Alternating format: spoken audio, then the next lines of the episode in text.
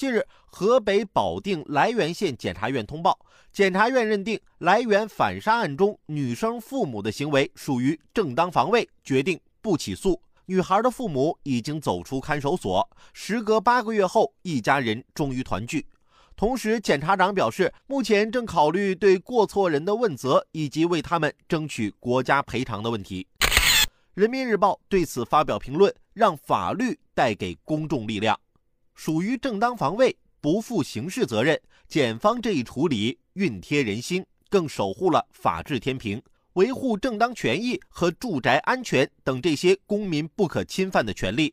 在惩恶和扬善的过程中，法律能够给人以温度和力量，匡扶正义，浇筑公平，不断让法律为公众撑腰，法治精神就会在公众心中扎根。